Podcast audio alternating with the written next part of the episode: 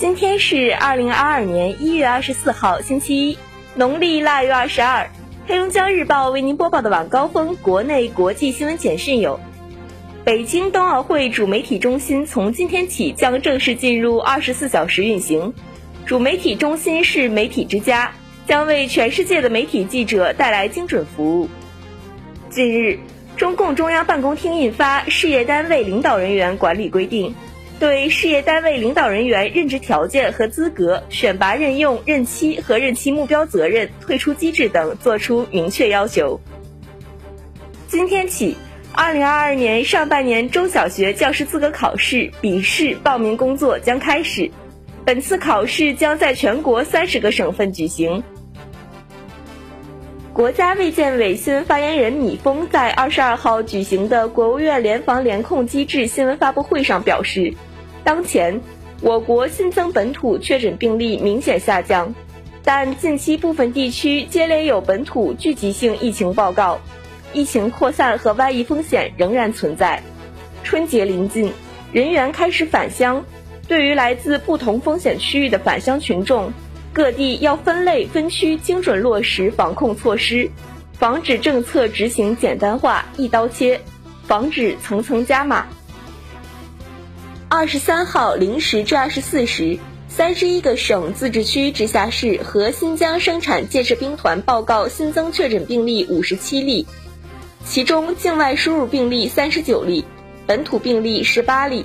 北京六例，其中丰台区四例，房山区一例，大兴区一例。河北三例，均在雄安新区；云南三例，均在西双版纳傣族自治州。山东两例均在济南市，天津一例在津南区，山西一例在大同市，河南一例在安阳市，广东一例在珠海市。环球银行金融电信协会最新数据显示，二零二一年十二月，人民币在国际支付中的份额占比首次超越日元，升至第四。中国女足二十三号在二零二二年女足亚洲杯 A 组小组赛中七比零大胜伊朗队，凭借这场胜利，中国队两场比赛拿下了六分，继续小组领跑，并提前锁定八强席位，成为本届杯赛首支晋级八强的球队。乒乓球 WTT 澳门冠军赛二零二一中国之星二十三号在澳门收官。王楚钦四比三战胜林高远，夺得男单冠军；王曼玉四比零战胜刘诗雯，获得女单冠军。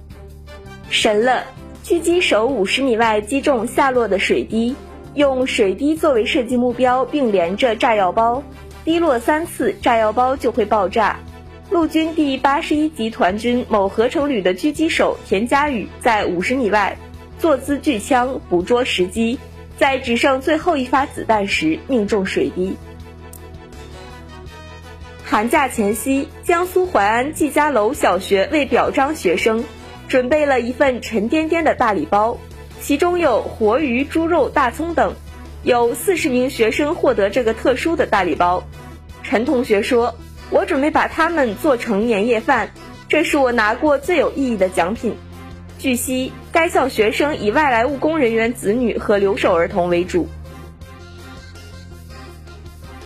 联合国邮政管理局日前在纽约发行中国农历壬寅虎年特别版邮票版章，庆祝中国农历新年的到来。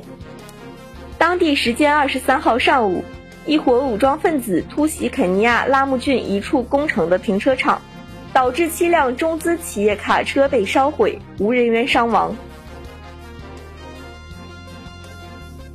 乌克兰国防部二十二号发表声明说，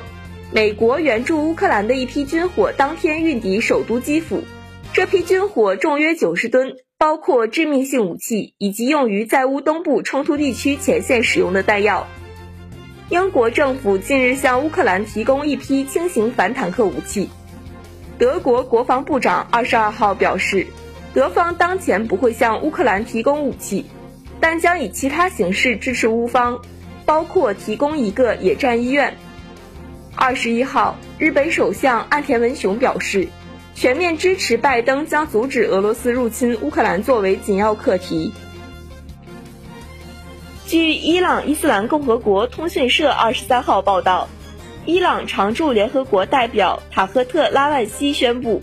伊朗已恢复此前因未缴纳联合国会费而失去的联合国大会投票权。